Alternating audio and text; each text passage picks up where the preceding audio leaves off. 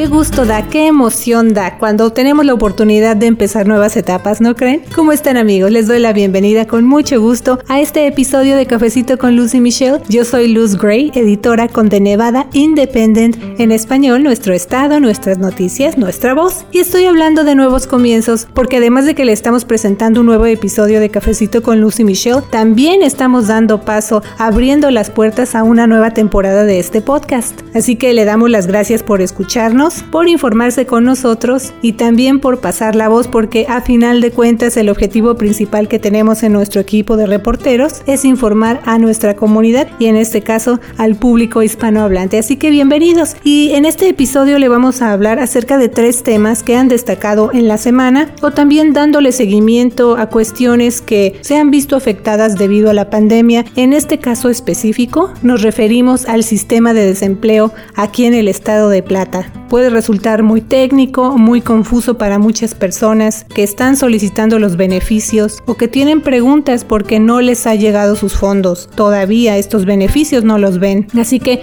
vamos a entrar en detalle acerca del sistema de desempleo aquí en Nevada. También a estas alturas seguramente usted ya vio todo lo que sucedió en el Capitolio de los Estados Unidos. Hubo diferentes protestas a lo largo y ancho del país, incluyendo Nevada. Y mi colega Michelle Rendes, la otra voz de este cafecito, dio cuenta también de lo que ocurrió allá en la capital del estado de Plata, junto con otros compañeros reporteros de nuestro equipo. Y también usted va a escuchar un nuevo segmento hablando de nuevas etapas que va a estar a cargo de nuestra colega Janelle Calderón y de todo eso le vamos a estar informando a usted en este nuevo episodio de Cafecito con Lucy Michelle. Vamos a escuchar.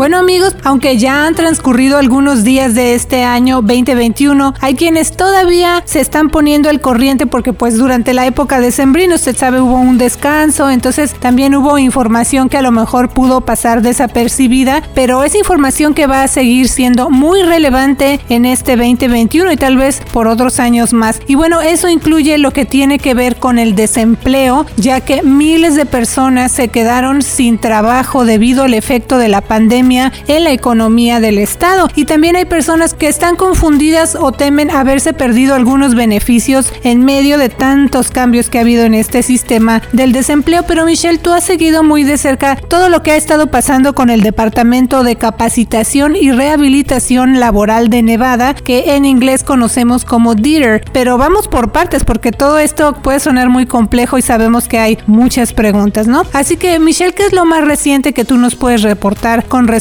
a este asunto del desempleo? Sí, Luz, lo más reciente es que el Congreso extendió programas de desempleo federales que expiraron a fines de 2020. Esos incluyen Pandemic Unemployment Assistance, conocido como PUA, para trabajadores independientes y también un programa de extensión que se llama Pandemic Emergency Unemployment Compensation o PEUC. Este programa es para nevadenses que, por ejemplo, tienen un trabajo tradicional con un empleador y están recibiendo beneficios a través del programa estatal de desempleo, pero han acabado con la porción correspondiente para los requisitos que reúnen. El Congreso está agregando 11 semanas más de elegibilidad, pero hay una brecha en pagos para muchos beneficiarios porque el Congreso y el presidente aprobaron esta extensión ya muy tarde, a fines de diciembre y después de que esos programas ya habían expirado. Dieter está esperando instrucciones específicas de los oficiales federales acerca de cómo implementar esos cambios y extensiones. Hasta el momento que Dieter puede recibir esas instrucciones y reprogramar sus sistemas, los beneficiarios de muchos programas van a ver un retraso en sus pagos. Así que es una buena noticia que esto se renovó y ya se agregaron, digamos, más semanas para que las personas que necesitan sus beneficios los puedan seguir recibiendo, pero al mismo tiempo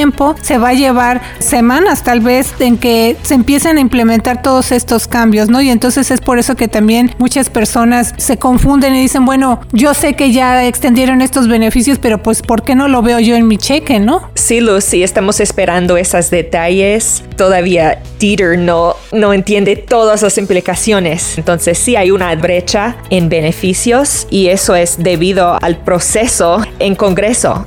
Y sabes también otra noticia, Michelle, fue esta llegada ya del llamado cheque de estímulo, ¿no? Que es una parte de ese paquete de ayuda federal, es lo más reciente que se aprobó. Pero ¿quiénes pueden recibir ese cheque? ¿Cuándo les va a llegar? Sí, Luz, el Congreso aprobó un cheque de estímulo adicional de 600 dólares. Recuerde que en 2020, muchas personas en los Estados Unidos recibieron un cheque de 1.200 dólares, cheque de estímulo. Hay otros estímulos de 600 dólares que van a, llegar a, muchos ciudadanos. La gente que son elegibles incluyen ciudadanos estadounidenses que sometieron um, sus impuestos para el año 2019 uh, y también inmigrantes que son uh, residentes legales permanentes que están sometiendo a sus impuestos y están trabajando legalmente en los Estados Unidos. Las personas que son elegibles incluyen personas que tienen un ingreso de 75 mil dólares cada año. Para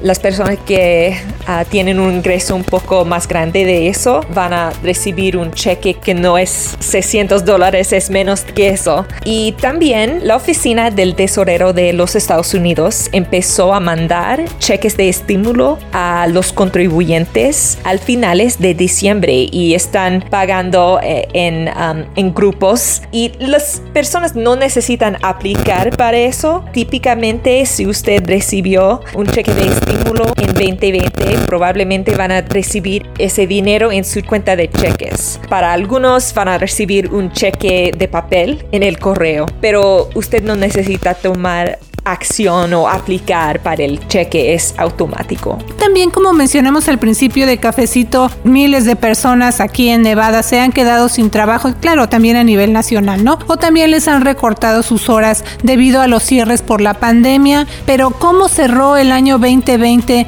en materia de solicitudes por desempleo? Durante el año 2020 se entregaron al Estado más de 1.500.000 solicitudes para beneficios. Este número es más grande que el de todos los trabajadores en el estado de Nevada. Sabemos que no todo el mundo es desempleado y los oficiales estatales explican que cientos de miles de solicitudes son fraudulentas y han sido descalificadas porque la agencia no puede verificar la identidad del solicitante. Pero en otros casos la misma persona está metiendo solicitudes para dos o más programas y por eso una persona puede generar varias aplicaciones. Quizás no, no saben si son elegibles para PUA o el programa regular, entonces están aplicando a los dos.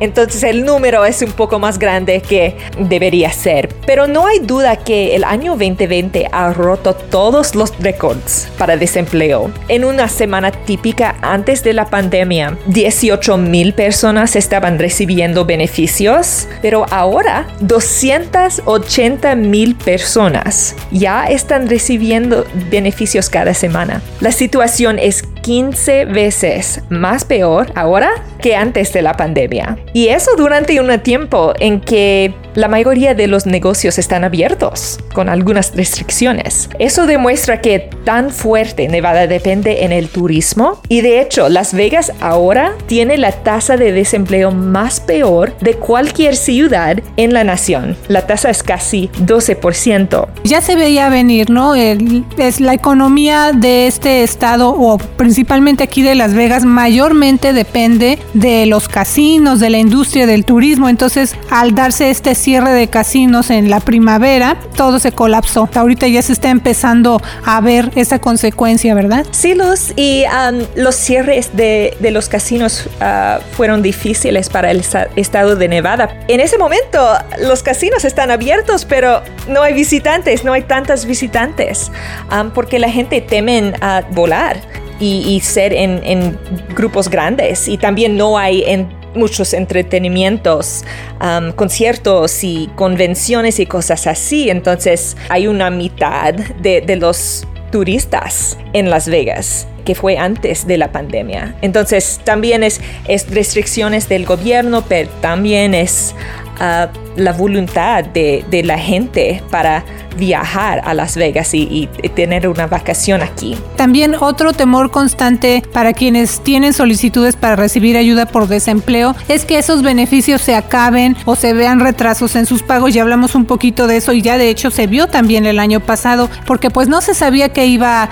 a hacer el Congreso. ¿Qué ha pasado con todo esto? Sí, Luz, hay una pausa en muchos pagos debido a retrasos en el Congreso y por lo tanto Santo para Dieter. Por ejemplo, muchos beneficiarios reúnen los requisitos para recibir su dinero esta semana, pero a lo mejor van a necesitar esperar dos o tres semanas para recibir los fondos. Los solicitantes elegibles no van a perder esos beneficios o otros pagos semanales, pero tienen que esperar a estar sin pago por unas semanas. Lo bueno es que el Congreso renovó un beneficio extra que se llama FPAC o Federal Pandemic Unemployment Employment Compensation, hace unos meses el gobierno agregó 600 dólares cada semana a los beneficios, pero este programa terminó a fines de julio. Ahora lo máximo que recibe un beneficiario en Nevada es menos de 500 dólares cada semana y mucha gente recibe mucho menos de eso. Para mucha gente es difícil vivir y apoyar a sus hijos con esa cantidad. El gobierno va a agregar 300 dólares cada semana para personas quienes están recibiendo beneficios de desempleo y eso es efectivo para 11 semanas más.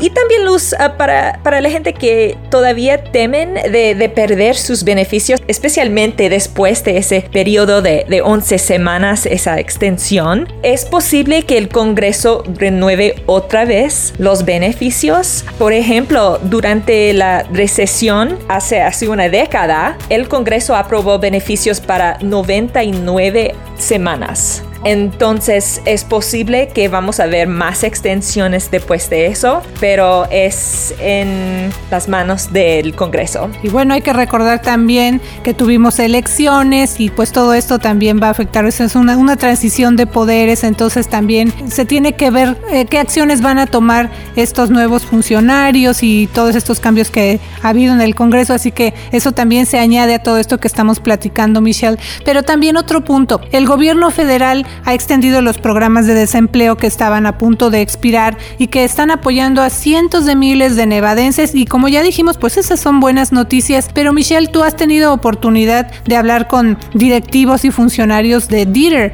y qué te han dicho, por ejemplo, acerca de ese tema, o sea, hay una brecha en esos beneficios o retrasos en esos beneficios mientras los sistemas se van ajustando a todos estos cambios? Sí, Luz, el proceso de implementar esas nuevas leyes no es fácil. El Estado tiene que seguir muy de cerca las reglas federales para el programa de desempleo y por eso necesitan instrucciones específicas del Departamento de Labor. Otro problema es que hay sistemas viejos que se tienen que volver a programar. Hoy en día un sistema que fue construido para demanda mucho más ligera está experimentando la presión de una carga 15 veces más pesada, pero sistemas informáticos nuevos como el, el que apoya el programa de PUA, todavía no se han probado bien antes de que la gente los empiece a usar. Entonces es difícil cuando el sistema es viejo, pero también si, si crea un sistema totalmente nuevo. Los dos tienen problemas.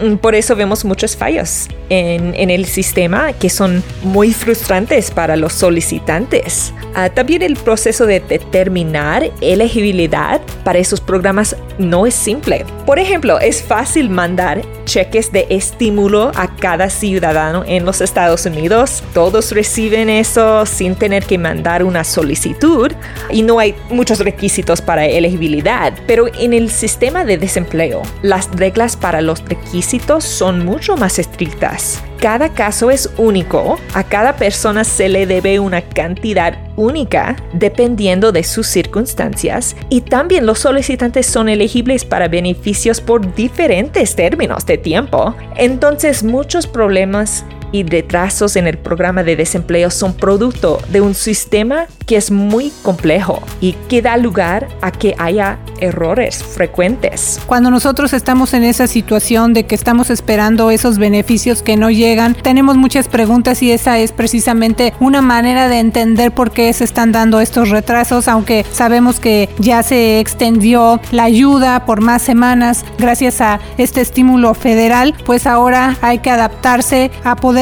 implementar todos estos cambios y esa es la razón principal. Pero también el principio de cafecito mencionamos que muchas personas pues están confundidas con el estatus de sus beneficios. Hay quienes, por ejemplo, piensan que a lo mejor pudieron haber solicitado otro tipo de ayuda. Hace un ratito tú mencionabas, hay tanta confusión que muchos solicitantes aplican para todos los programas que ellos tienen conocimiento, ¿no? De desempleo. ¿Cuáles son las diferentes opciones para que alguien solicite beneficios por desempleo? Personas con una situación tradicional deben solicitar desempleo regular, a veces conocido como UI, si han sido despedidos o si les redujeron sus horas en el trabajo y no es su culpa. Por ejemplo, si usted trabaja para MGM y el casino le reduce sus horas, entonces usted puede meter una solicitud para beneficios por desempleo. Pero si no tiene un empleador, quizás porque usted es trabajador independiente o self-employed y no tiene empleo debido a la pandemia, puede aplicar a través de PUA.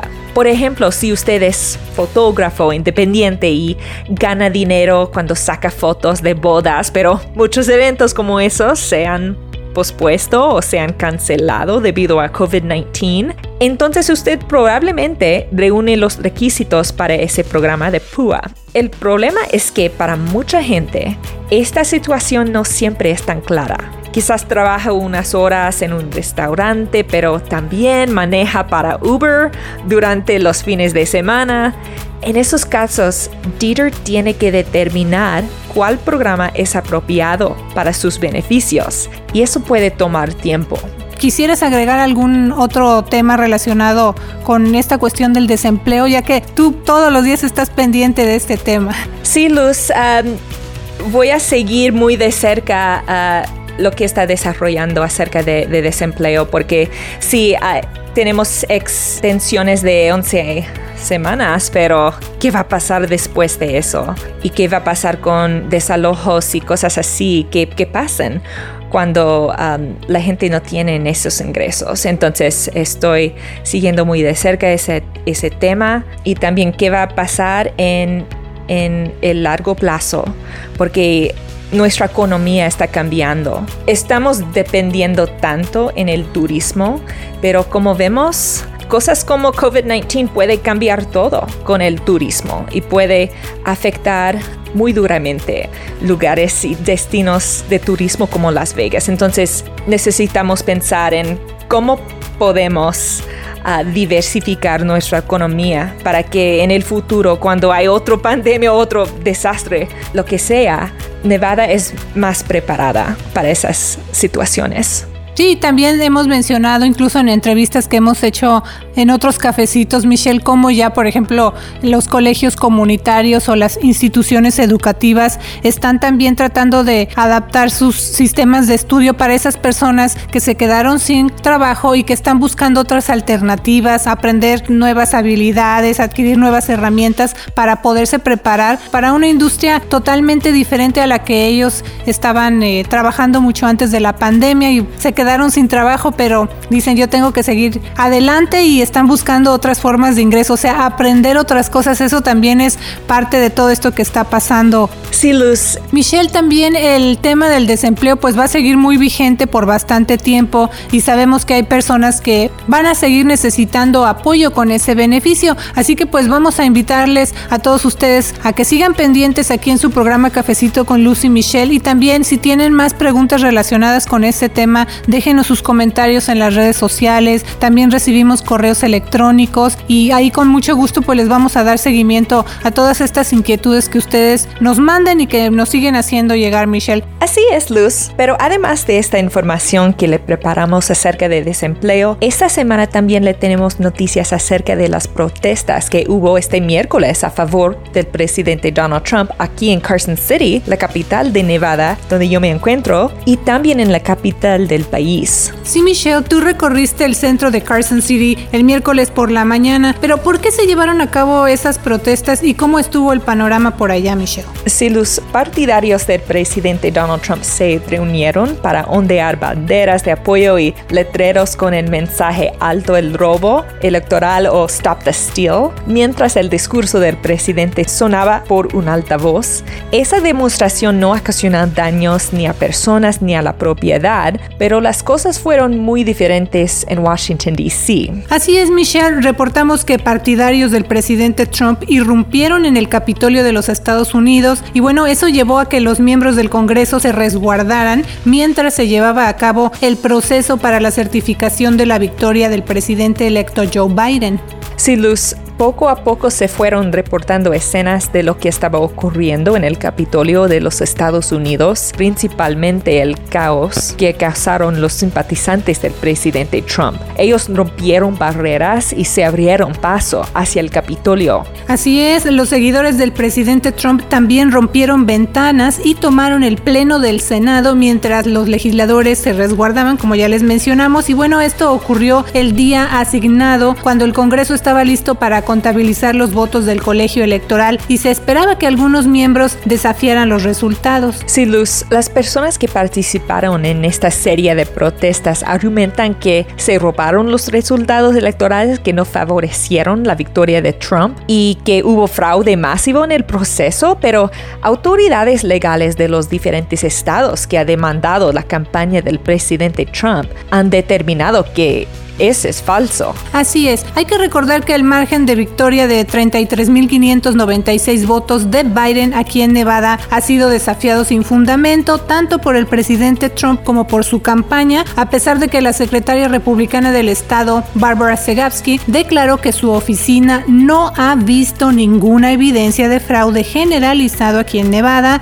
También múltiples tribunales estatales han emitido sus fallos contra las demandas de la campaña de Trump, pero también es importante recordarle a usted que nos está escuchando que Nevada tiene una representación de seis legisladores en el Congreso de los Estados Unidos y ellos estaban allá el miércoles cuando sucedieron todos estos disturbios. ¿Qué dijeron al respecto, Michelle? Todos dijeron que se encontraban al salvo, pero condenaron los disturbios que causaron los participantes de la protesta en el Capitolio. Pidieron que se pusiera fin a la violencia y que los involucrados rindan cuentas. Aquí en Las Vegas también hubo manifestantes que participaron en una caravana de autos donde partidarios de Trump desplegaron banderas frente al Palacio de Justicia Federal y el gobernador Steve Sisolak dijo que los hechos eran antidemocráticos y antiestadounidenses con respecto a lo que pasó ahí en el Capitolio. Así que vamos a seguir muy de cerca lo que pase con ese tema, principalmente porque se acerca la fecha para la toma de posesión del presidente electo Joe Biden, que es el miércoles 20 de enero. Así es, pero ahora vamos a pasar con información para la comunidad y vamos a aprovechar también para presentarle a usted y darle la bienvenida a nuestro equipo, a Janelle Calderón. Ella es la nueva integrante de nuestro programa de pasantía de periodismo. Janelle es recién graduada de la carrera de periodismo en UNLV y también colaboró para el periódico Las Vegas Review Journal. Sí, Luz, ella nos va a informar acerca del programa Conectando Niños o Connecting Kids. Bienvenida, Janelle. ¿Qué información tienes para las familias de Nevada?